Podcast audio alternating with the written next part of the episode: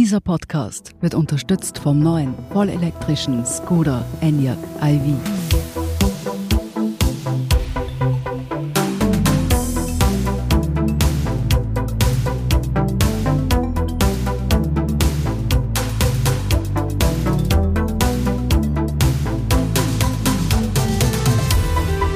Sie hören Edition Zukunft, den Standard-Podcast über das Leben und die Welt von morgen. Ich bin Philipp Bramer. Und ich bin Allegra Pirker. Die meisten Menschen weltweit wohnen in Städten, aber nicht allen geht es dort gleich gut. Während die einen in hippen, lebhaften Gegenden mit vielen Grünflächen und Parks wohnen, müssen sich andere wenige Quadratmeter mit ihrer Familie teilen. Wie kommt es dazu? Und wie schafft man eine Stadt, die für alle funktioniert? Darüber sprechen wir heute mit Cornelia Dlabaya. Sie setzt sich mit sozialer Ungleichheit in Städten auseinander. Als Soziologin und Kulturwissenschaftlerin forscht sie zur Stadtentwicklung und Wohnbauforschung. Hallo. Vielen Dank für die Einladung. Danke fürs Kommen.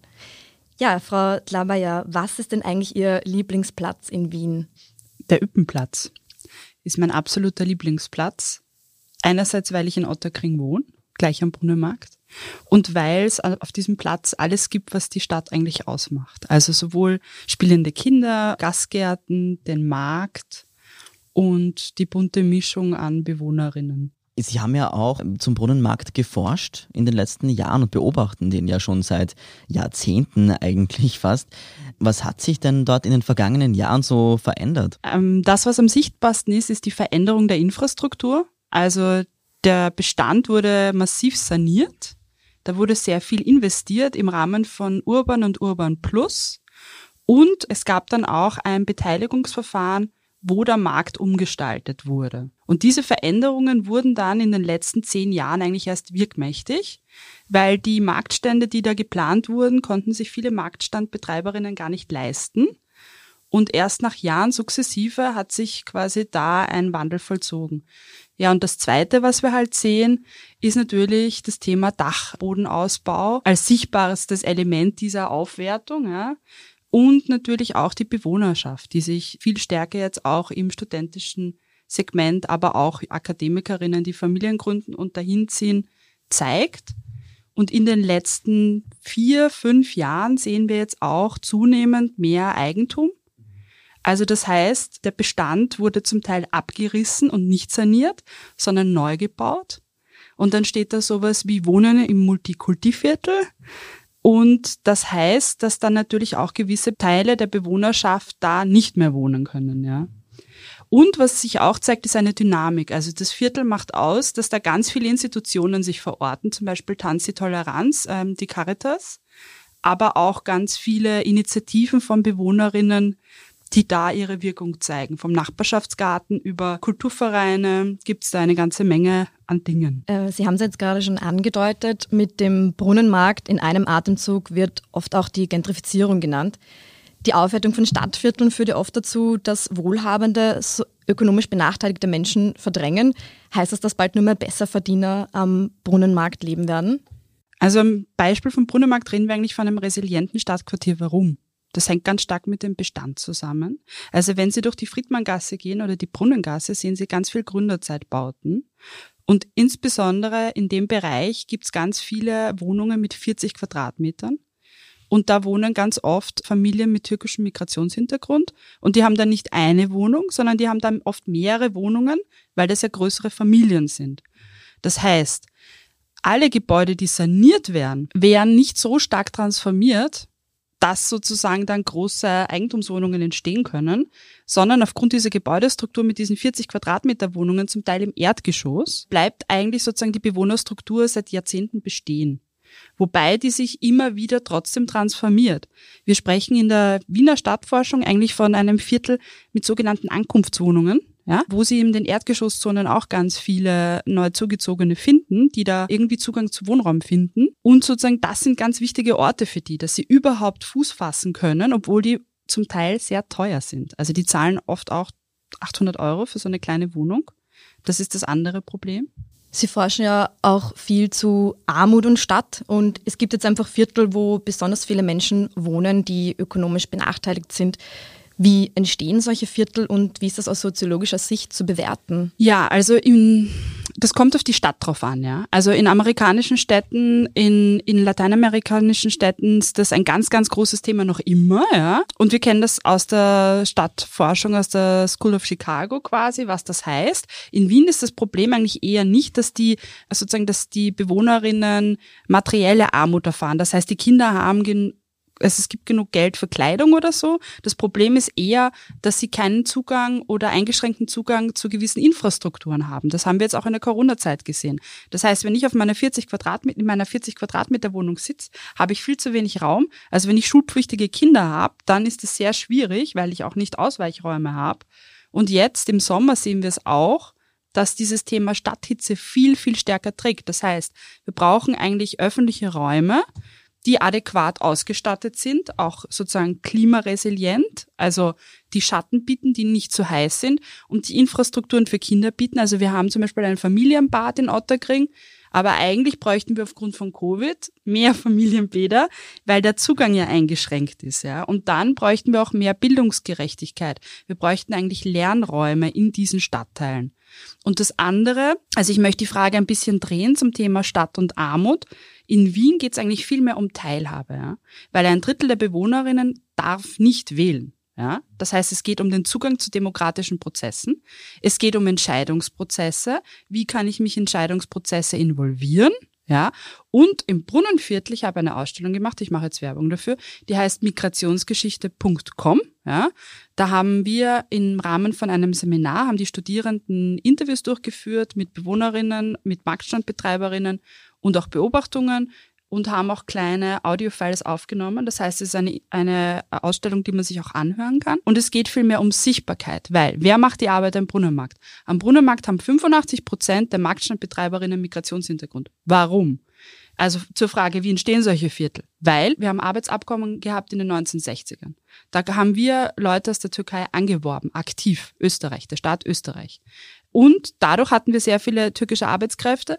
Gleichzeitig hatten wir einen demografischen Wandel am Brunnenmarkt. Das heißt, die österreichischen Marktstandler sind in Pension gegangen, die Kinder wollten das nicht übernehmen, weil die besser ausgebildet waren und weil die nicht diese Arbeitsbedingungen haben wollten. Weil, wenn ich am Markt arbeite, muss ich zum Großmarkt fahren. Ich stehe um 2.30 Uhr auf, fahre zum Großmarkt, dann baue ich meinen Gemüsestand auf, dann arbeite ich und dann baue ich ihn wieder ab. Und währenddessen habe ich dann noch Familie.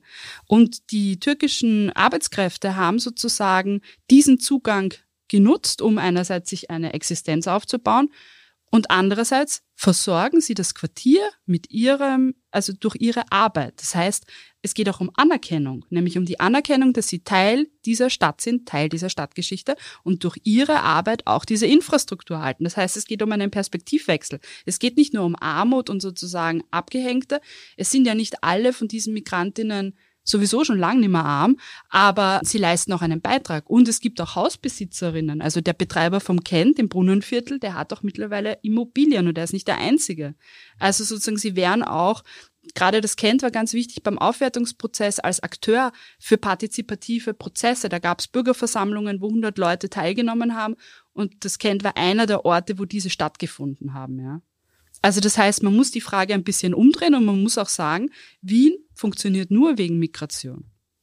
Sonst würden Teile unserer städtischen Infrastruktur nicht funktionieren. Und deshalb müssen wir auch den Kindern und Jugendlichen, die aus diesen Familien kommen, gleiche Chancen bieten mhm. und sagen, hey, ihr seid Teil von unserer Stadt. Aber warum ist es eigentlich jetzt so, dass es bestimmte Viertel gibt, wo sich das so ein bisschen konzentriert, wo sich die sammeln und anderen eher nicht und so. Und wie ist das aus soziologischer Sicht vielleicht auch zu, ja. zu bewerten? Ist das, also, ja. braucht man da mehr Durchmischung? Nein, es gibt verschiedene Faktoren. Also im Fall vom Brunnenviertel ist es der Markt und die Infrastruktur beispielsweise. Aber in anderen Stadtteilen, das wissen wir von den Studien, ist es natürlich, sind es die Immobilienpreise. Ja? Also wie teuer ist die Zugang, der Zugang zu Wohnraum? Das ist das eine. Und das andere ist auch, dass es eben schon immer historisch gewisse Ankunftsorte in Wien gibt. Ja? Also im Zehnten gibt es auch gewisse Teile, wo mehr Menschen mit Migrationshintergrund wohnen, traditionell. Ja? Ähm, das andere ist der restriktive Zugang zum Immobilienmarkt. Da dürfen wir uns nichts vormachen. Warum ziehen die Leute in 40 Quadratmeter bei 800 Euro? Weil das schon immer so war, dass wir bestimmte formale Zugänge zum sogenannten sozialen oder geförderten Wohnbau haben. Wenn ich die nicht erfülle, komme ich in die Wohnung gar nicht rein. Und im privaten Immobilienmarkt wissen wir auch, dass es natürlich Rassismen gibt bei der Auswahl von potenziellen Mieterinnen. Ja. Also all dieses, diese Faktoren spielen da eine Rolle. Es hat er gerade während dem Corona, während den Corona-Lockdowns wurde uns ja ziemlich bewusst, dass viele Menschen nur sehr wenig Platz zu Hause haben. Ich glaube, die Hälfte der Wienerinnen und Wiener wohnen ohne Freifläche, also ohne Balkon, Garten oder ähnliches. Und da waren eben Parks und äh, Bänke und auch Märkte der einzige Ausgleich eigentlich so ein bisschen, wo man was erleben kann. Was lernen wir denn daraus? Wir haben ja auch gesehen, dass während dem ersten Lockdown die Bundesgärten zum Beispiel geschlossen wurden. Was könnte man da in Zukunft besser machen? Die Lehren sind daraus, dass es eben unbedingt diesen Zugang zum öffentlichen Raum braucht und natürlich auch die massive Umgestaltung dieser Räume. Ja. Gerade im Kontext vom Klimawandel sehen wir das, aber das ist auch ein Thema, das uns seit den letzten 15 Jahren begleitet. Also wir brauchen Räume, die aneigenbar sind im, im Stadtraum, das heißt, die möbliert sind mit Sitzplätzen, mit auch Sportgeräten beispielsweise, die aber eben auch äh, eine Baumstruktur aufweisen, eine Begrünung, Schatten spenden und sozusagen auch ein Wohnzimmer in der Stadt sind für die, die nicht genug Wohnraum halt auch haben, ja. Und wo es auch traditionell so ist, dass man eher den öffentlichen Raum nutzt. Und das Problem in Wien ist ja nicht, dass wir das nicht haben. Wir haben ja 50 Prozent des Stadtraums sind ja Grünraum. Das Problem ist die Verteilung. Ja?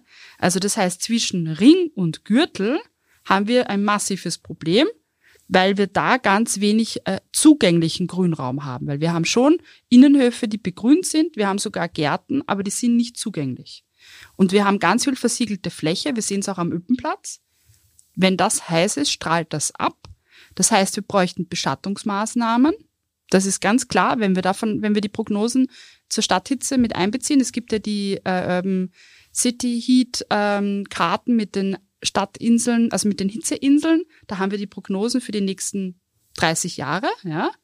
Ähm, und da wissen wir, wir müssen was machen. Wir müssen entsiegeln in Wirklichkeit. Entsiegeln heißt nicht, weil dann oft die Frage kommt, naja, wir können nicht überall Wiese hinstellen. Äh, wir können natürlich nicht überall Wiese machen, sondern es gibt verschiedene Belagsformen, wo sozusagen Begrünung durchkommt. Das ist auch die Frage der Nutzungsdichte. Also wenn da ganz starke Nutzung ist, kann ich keinen Rasen hinstellen, aber ich kann andere Dinge machen, ja. Das heißt, wir müssen und Vertikalbegrünung und nicht intensive Dachbegrünung, sondern exzessive Dachbegrünung. Intensive Dachbegrünung heißt, dass wir, das sehen wir in der Seestadt, in der ersten Etappe schon, da haben wir Moos zum Beispiel. Was wir brauchen, ist sozusagen Dachgärten, nämlich nicht nur in einem kleinen Ausmaß, sondern zum Beispiel ähm, mit dem Bestand anzufangen, der im Besitz der Bundesimmobilien ist, der im Besitz der Stadt ist, also zum Beispiel Schulen, äh, Krankenhäuser, da mal zumindestens mit diesem ersten Schritt sogar, also mit dem kleineren, mit der intensiven Stadtbegrünung äh, zu beginnen, dass überhaupt mal Moos ist, weil das nämlich die Temperatur irrsinnig rauftreibt. Ja. Das heißt, wir müssen Stadt eigentlich total umdenken und das wird einige Zeit brauchen. Die Stadt Wien hat verschiedene Berichte und Magistratsabteilungen, die da jetzt schon ganz viel machen. Aber das ist sozusagen ganz äh, wichtig, um für gerade für Menschen, die auf engen Wohnraum sind, äh, Räume zu schaffen, wo sie sich aufhalten können. Mhm. Das ist natürlich auch so, dass diese Plätze zur Erholung sehr ungleich verteilt sind. Also gerade diese Viertel, wo ökonomisch benachteiligte Menschen leben, da wird wahrscheinlich weniger begrünt und weniger aufgerissen wieder als im ja, also das ist historisch so, das stimmt. Also zum Beispiel, wir reden davon, wir haben halt die, die Stadt ist sozusagen wie eine Bühne und es gibt halt die Vorderbühne, das wäre dann sozusagen Kärntner Straße oder Marilfer Straße, also der erste Bezirk, wobei wir da ja auch ganz viele Gärten haben, die es schon seit vielen Jahrhunderten eigentlich gibt. Und dann haben wir halt so Gebiete, das ist der Bauch der Stadt, das wäre zum Beispiel Favoriten. Ja. Und da haben wir halt zum Beispiel auch das Problem, die Favoritenerstraße wurde zwar umgestaltet, ähm, aber der Räumernplatz zum Beispiel jahrzehntelang gar nicht. So, jetzt hat man endlich mal was gemacht.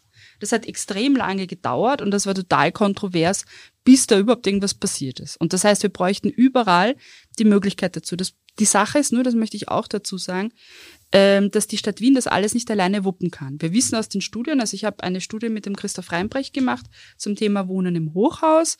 Da haben wir uns die Gebäudeinfrastruktur angeschaut, die Bauträger, das waren auch zum Teil private Investoren und die Wirkung auf den Stadtraum. Wenn wir wollen, dass diese Stadträume klimaresilient sind und nutzbar und aneigenbar für alle, müssen wir die privaten Investoren in die Pflicht nehmen, weil die bauen ja auch zum Teil. Das heißt, die müssen auch äh, an diesem Projekt quasi mitarbeiten. Ja. Ja, hinzu kommt, dass wir auch zunehmend mehr Wohnraum brauchen. Bis 2027 sollen in Wien ja zwei Millionen Menschen wohnen und große Wohnungen und, und genug Grün und Erholungsflächen, wie Sie gerade gesagt haben, das wäre natürlich schön, aber ist man da nicht auch ökonomischen Zwängen ausgesetzt? Naja, also schauen wir mal, schauen wir mal, wo, wo haben wir denn hingebaut? wir haben ja 13 Zielgebiete, sind 2005 festgelegt worden und die sind ja in den Randlagen. Ja. Die haben ja genau, und das ist ja auch ein Konfliktthema, zum Teil in die Städte, in die urbanen Agrarflächen reingebaut. Ja. Donaufeld ist aktuell sehr umkämpft. Frucht, das fruchtbarste Land in der Stadt wird gerade verbaut. Also sozusagen, das ist die Gegenthese dazu. Wir bauen eigentlich ganz viel aktuell in diese Agrarflächen, die wir brauchen, wenn wir gegen den Klimawandel fit sein wollen. Ja? Wenn wir diese erhalten wollen, die müssen wir eigentlich erhalten. Das andere ist, was machen wir noch? Wir verdichten nach und wir transformieren urbane Brachen. Also Lieblingskandidaten und auch ganz naheliegend sind die Kasernen. Ja? Im 14. wird gerade eine ehemalige Kaserne bei Breitensee zu einem neuen Stadtquartier. Macht total Sinn. Also nämlich Nachverdichtung in diesen, äh, bei diesen Brachen macht total Sinn. Gleichzeitig müssen wir dann aber auch ähm, Parks entwickeln. Es gibt jetzt gerade das ähm, Projekt Westbahn. Da gibt es eine Initiative, die wollen da einen Park, das ist total wichtig. Und ich widerspreche, wir wissen, in jedem unserer Berichte schreiben wir rein, Wien wächst, ja, ähm, bis 2030, bis 2000, was auch immer. Also es gab da unterschiedliche Prognosen, wann diese zwei Millionen Grenze erreicht ist. Wir wissen jetzt aber auch, wir haben schon genug gebaut. Also in Wirklichkeit ist es jetzt so, dass sich das aufgrund der kommunalen und der geförderten Bautätigkeiten mit dem Privaten ausgehen wird. Ja? Das heißt, wir kommen jetzt langsam in eine Situation, wo wir wissen, dass die Kurse abflachen wird. Wir haben irrsinnig nachholen müssen, weil wir bis 2000 war Wien eine schrumpfende Stadt. Die Prognosen waren da irgendwie schwankend und dann mit, mit ähm, dem Step 2005 war klar, okay, wir müssen jetzt bauen für die Stadtplanung. Dann hat sie irrsinnig viel gebaut, so viel sie konnte. Also es ist, gibt auch äh, finanzielle Grenzen. Ja. Ähm, und jetzt gibt es eine Kurve und jetzt müssen wir eigentlich schauen, okay, wie machen wir das Ganze so, dass es nachhaltig funktioniert als Stadt-Umland-System. Das ist nämlich meine nächste These. Wenn es um die Frage geht, wie können wir ähm, quasi für die Zukunft planen, müssen wir das Umland und eben diese Agrarfläche mitdenken. Das heißt, ja, wir können auf die Frage finanziell, Freiräume, das können wir schaffen. Das ist sogar in all diesen Stadtentwicklungsplänen drinnen. Das Problem ist nur, die sind drinnen, aber sie waren, also in Wien haben wir die Smart City Strategie. Das heißt, wir haben auf dieses Smart City Konzept gesetzt in der Stadt Wien. Also ich sage jetzt wir, also ich bin nicht die Stadt, aber die Stadt Wien hat das getan, ja, ähm, wo ähm, Nachhaltigkeit und Klimawandel ein Thema war, aber nicht so, so ein starkes Thema, wie wir jetzt sehen, dass es notwendig ist. Ähm, und das heißt, wir müssen viel mehr äh, Vertikalbegrünung noch einsetzen und eben diese entsiegelten Flächen schon bei der Gestaltung. Sonst müssen wir nachher wieder aufreißen. Also in den Plänen, das ist auch was, was Wien gelernt hat, dass es nicht mehr bauträgerbezogene Freiflächen gestaltet, sondern dass es bauträgerübergreifende Flächen gestaltet. Das heißt, dass wir äh, Quartiere schaffen mit Freiräumen. Das ist in den neuen Stadtentwicklungsgebieten überall. Die Frage ist eher, was machen wir im Bestand? Was machen wir in den bestehenden Stadtteilen um den Gürtel zum Beispiel oder auch in anderen Bereichen? Da müssen wir umgestalten. Da müssen wir weg von der autogerechten Stadt hin zur fußgängerfreundlichen Stadt. Weil das Problem war ja immer, dass man gesagt hat, ja, aber die Leute wollen mit ihrem Auto quasi ins Schlafzimmer. Ja. Mhm.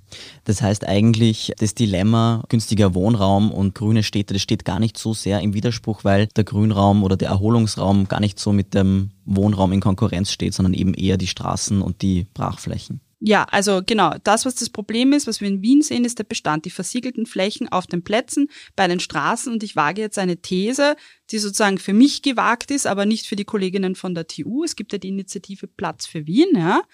Äh, da ist ganz klar, wir müssen eigentlich die großen Verkehrsflächen wie den Gürtel oder den aktuell diskutierten äh, Parkplatz am Naschmarkt, die müssten wir eigentlich entsiegeln. Wir müssten eigentlich, das so wie wir jetzt in Paris das sehen, müssten wir eigentlich schauen, dass wir da sozusagen den Verkehr minimieren, den Baumbestand ausbauen, weil da wohnen ja Leute. Wer wohnt am Gürtel? Da wohnen die Leute, die ökonomisch nicht so gut gestellt sind, ja. Und da ist die, äh, sozusagen die Emissionsbelastung natürlich besonders hoch. Das, das ist ganz klar, ja. Wir sind gleich zurück nach einer kurzen Pause. Es ist schlau, an die Zukunft zu denken, sie positiv und nachhaltig zu gestalten, sie mit Intelligenz, Effizienz und Freude aufzuladen. Und richtig schlau ist es, sich mit dem neuen Skoda Enyaq iV schon jetzt in die Zukunft bringen zu lassen. Ein voll elektrisches Auto, das aber immer noch eines ist, ein Auto. Das Spaß macht, schön ist und voller Innovationen. Ein Auto nicht nur für die Zukunft, sondern für jetzt und für uns. Recharge Life, der neue Enyaq iV. Skoda, simply clever. Was den sozialen Wohnbau betrifft, ist Wien ja eine Vorzeigestadt. Zudem hat aber nicht jeder Zugang, etwa Leute, die aus anderen Bundesländern oder Ländern nach Wien ziehen. Wie kann man denn mit dem Problem umgehen, dass leistbarer Wohnraum knapper wird und Mieten teurer werden? Ja, das ist ein schwieriges Problem. Also es ist, es ist ein komplexer Sachverhalt, weil das ist so. Zugang haben eigentlich alle Bewohnerinnen Wiens, nachdem sie zwei Jahre in Wien durchgehend in einer Wohnung hauptgemeldet sind. Ja? Dann ist es so Zugang zum geförderten Wohnbau aber.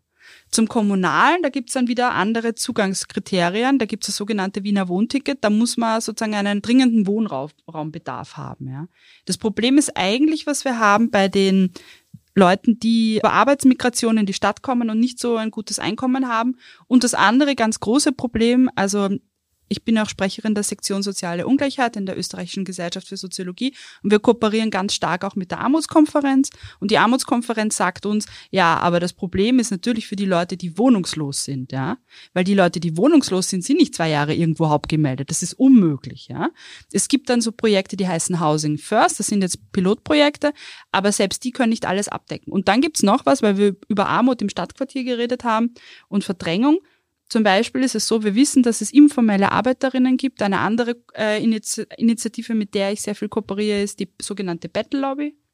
Und da ist es so, dass rumänische Bettlerinnen zum Beispiel in Wien mit ihrer ganzen Familie natürlich herkommen und die wohnen oft zu Wucherpreisen in Gemeinschaftsunterkünften oder eben in diesen Erdgeschosswohnungen, die dann saniert werden. Und dann haben sie gar keinen, sozusagen das Problem ist, die haben im formellen Bereich ja sowieso keinen Zugang.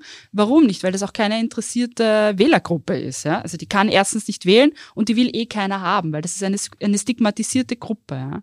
Das sind eher die Probleme und das ist schwierig, weil das politischen Prozessen unterliegt.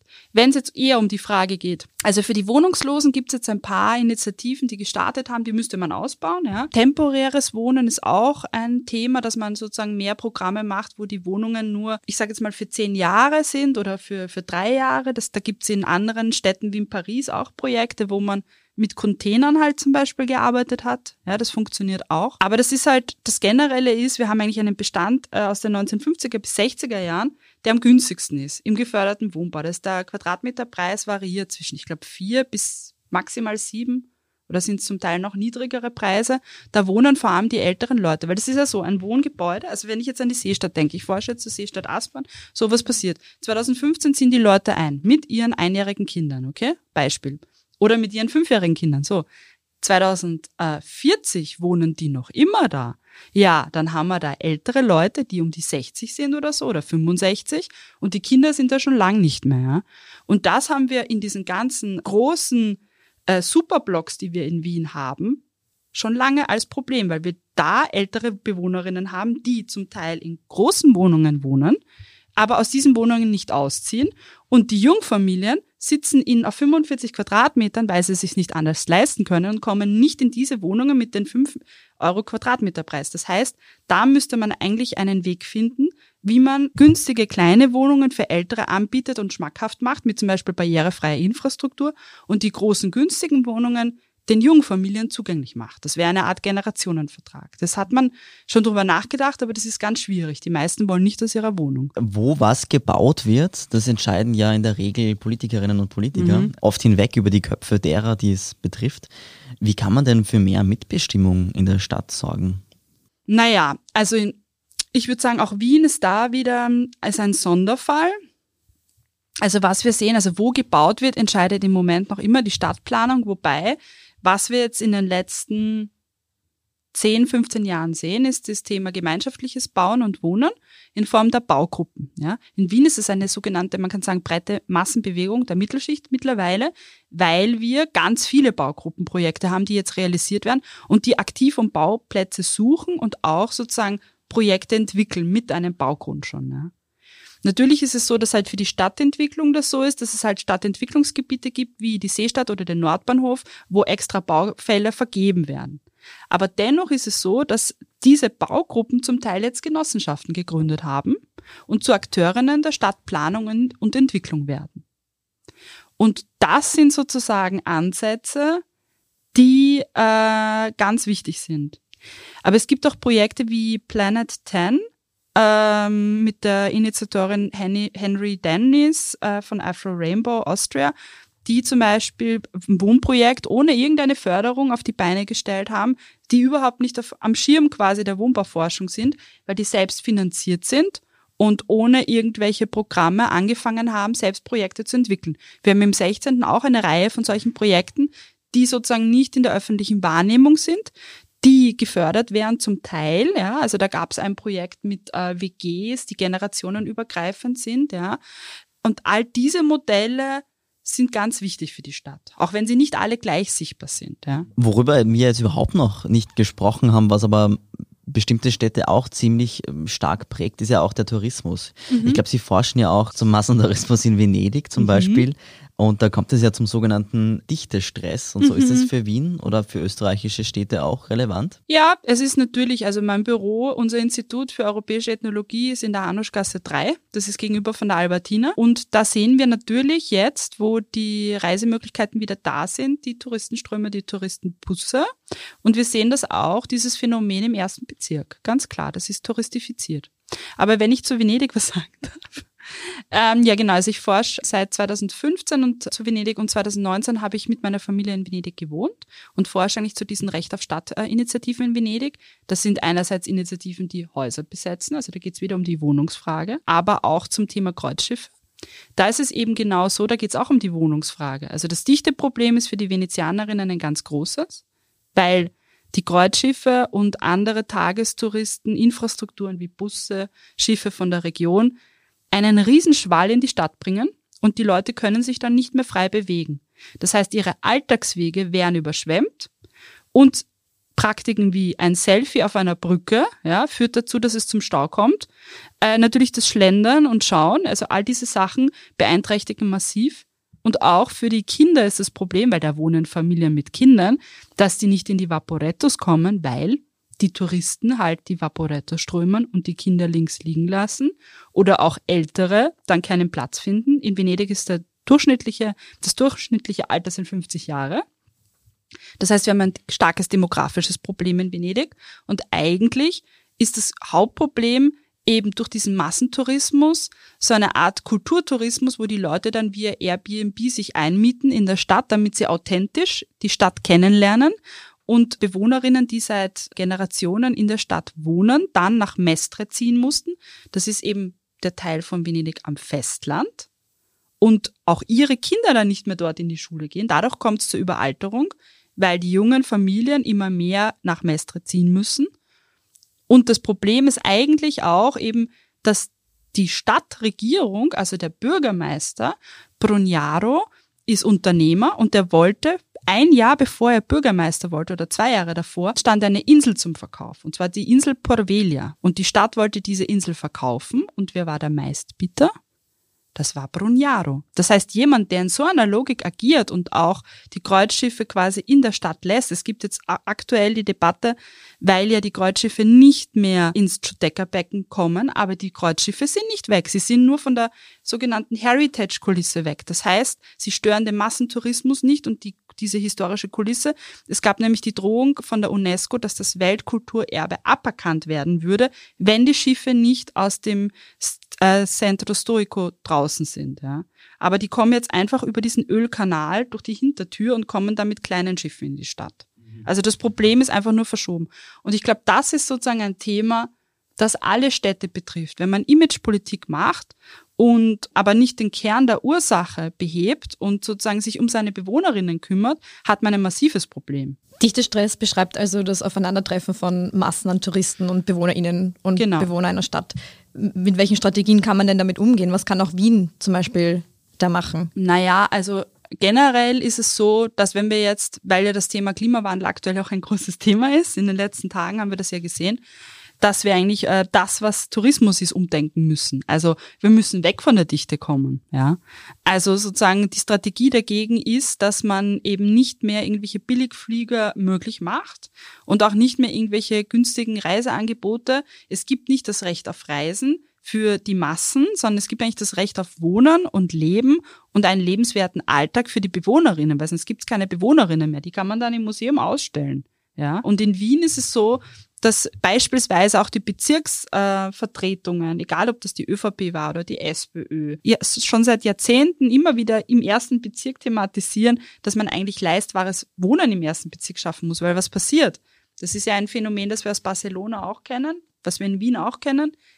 Wir haben internationale und eben in Venedig, wir haben internationale Investoren, die kaufen Infrastrukturen, also Gebäude, die für Wohnen bestimmt sind und machen dann aus den ganzen Gebäuden entweder Airbnb oder eben teure touristische Wohnungen, ja, oder eben Hotelinfrastrukturen. Dadurch fällt immer mehr Wohnraum weg, ja. Und gerade für den ersten wäre es wichtig, dass da wieder mehr Leben reinkommt, weil es gibt ja Bewohnerinnen im ersten Bezirk, aber die sind, wir sehen das, also das ist eine schrumpfende, eine schrumpfende Stadt in der Stadt, ja. Das ist ganz massiv. Etwas, woran beispielsweise Paris arbeitet, ist ja die sogenannte 15-Minuten-Stadt. Mhm. Das heißt, dass alle wichtigen Wege innerhalb von 15 Minuten zu Fuß erreichbar sein sollten. Wie sinnvoll ist das denn und wäre das auch etwas, das sich in Österreich umsetzen lässt? Also in Österreich ist es eine gute Frage. Also wenn wir von kleinen und Mittelstädten reden, wird es schon schwierig. Ja? Aber für Wien, also es wäre generell für alle Städte wichtig. Ja? Das Problem ist einmal das, dass alle Städte in Österreich nach dem Zweiten Weltkrieg eigentlich zu autogerechten Städten umfunktionalisiert wurden. Und die 15-Minuten-Stadt ist die Gegenthese eigentlich zur funktionalen Stadt. Also wie Le Corbusier sie gedacht hat, nämlich, dass man einen Teil hat, wo man wohnt. Also ich denke zum Beispiel an die Rennbahnsiedlung. Das ist so ein Beispiel. Ja. Das ist ein Superblock. Da habe ich riesige Ansammlungen von Wohnungen oder Alt-Erler. Ja. Das ist funktionale Stadtplanung. Und die 15-Minuten-Start ist eben die Gegenthese, nämlich, dass alle Infrastrukturen eben innerhalb von 15 Minuten erreichbar sind, sowohl egal ob das Einkauf ist, Bildung oder öffentlicher Raum. Und das entspricht quasi dem, was ähm, die Pionierin und Vordenkerin auch Jane Jacobs gesagt hat, nämlich die Scale. Also wir müssen so bauen und planen, dass es für die menschliche Scale passt, dass die Gebäude quasi nicht zu hoch sind, dass die Wege quasi nicht zu weit sind und dass wir auch sowas wie eine Nachbarschaft haben. Also jetzt bin ich wieder beim Brunnenviertel. Das ist das, was das Brunnenviertel zeigt, dass es super funktioniert. Das ist eben ein Quartier, wo alles fußläufig ist. Wir sehen das auch übrigens am Beispiel der Seestadt Aspern. Also in der Seestadt Aspern ist es so, dass der Freiraum so geplant wurde, dass er intergenerationell nutzbar ist, barrierefrei und dass die Kinder keine Angst haben müssen, dass sie jetzt vom Auto überfahren werden. Das andere, was gemacht wurde, man hat aus den Fehlern der Stadt gelernt. Wir denken an die Wienerberg City und die Donauplatte. Man hat als erstes geschaut, dass man die Erdgeschosszonen total äh, lebendig gestaltet. Also das heißt, es gibt ein Einkaufsmanagement, ein äh, Straßenmanagement, das dafür gesorgt hat, dass am Anfang gewisse Infrastrukturen da sind. Das hat bei den Bewohnerinnen aber auch Proteste hervorgerufen, weil das Einkaufsstraßenmanagement wird von der Entwicklungsgesellschaft und der Spar gemanagt. Das heißt, am Anfang gab es halt nur einen Spar Und mittlerweile gibt es auch einen Hofer, aber das sind halt so die Themenfelder für die Bewohnerinnen. Ja. Das andere ist halt, was in der Seestadt auch der Fall ist, es gibt halt Sammelgaragen. Das ist was, was wir eigentlich für den ganzen Stadtraum bräuchten. Auch das hat wieder Proteste hervorgerufen. Weil bei 0,7 äh, Stellflächen pro Wohnung ja, hat nicht jeder den Parkplatz. Und auf den Straßen gibt es keine Autos, eigentlich hauptsächlich. Ja. Das macht eben diese Stadt so äh, menschenfreundlich. Ja. Das bräuchten wir in den anderen Stadtteilen auch. Aber auch das natürlich ruft dann Proteste hervor. Ja, also all diese Themenfelder wären nicht, jetzt immer wieder bei Partizipation oder Mitbestimmung, wären nicht einfach so hingenommen, weil wir Gewohnheiten haben, Gewohnheiten, wie wir leben und äh, unseren Alltag bestreiten. Ja, Stichwort zu Fuß gehen. Sie haben es ja schon am Rande angesprochen. Es wird ja immer heißer. 2050 habe ich mal gelesen, soll es in Wien so heiß sein wie in Athen, ähm, plus sieben oder acht mhm. Grad. Man geht zu Fuß durch die Stadt. Es ist teilweise unerträglich heiß. Kann es natürlich als Stadt den Klimawandel alleine nicht aufhalten.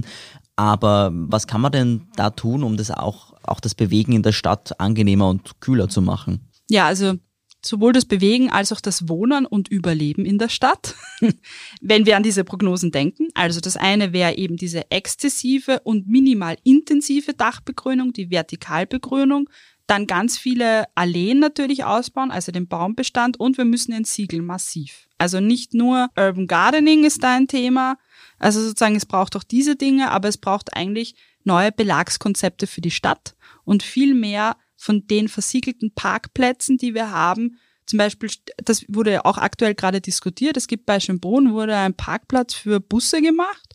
Stattdessen sollte man eigentlich statt diesem Parkplatz sollte man einen Park machen, weil diese Schneisen, also diese versiegelten Flächen wirken sich dann massiv aus als Hitzeinsel, ja. Das heißt, man muss genau mit bedenken, was man da wohin baut oder plant, ja. Also all diese Aspekte spielen da eine Rolle. An welche Orte in Wien zieht es Sie denn an richtig heißen Tagen? Haben Sie einen Geheimtipp, wo sich Hitzewellen in Wien am besten ertragen lassen? Ja, in den Wiener Bädern. Also ich persönlich bin halt im Kongressbad am liebsten. ja, dann vielen, vielen Dank, Frau Dlabayer, für das Gespräch, dass Sie heute zu uns gekommen sind. Vielen Dank für die Einladung und die, äh, den Austausch und die Diskussion. Und damit auch ein herzliches Dankeschön an unsere Hörerinnen und Hörer. Wenn Ihnen der Podcast gefällt, dann bewerten Sie uns doch auf iTunes oder anderen Podcast-Plattformen. Unterstützen können Sie uns, wenn Sie für den Standard zahlen, zum Beispiel mit einem Abo. Näheres dazu finden Sie auf abo.derstandard.at. Die nächste Folge Edition Zukunft erscheint in zwei Wochen. Bis dahin alles Gute und bis bald.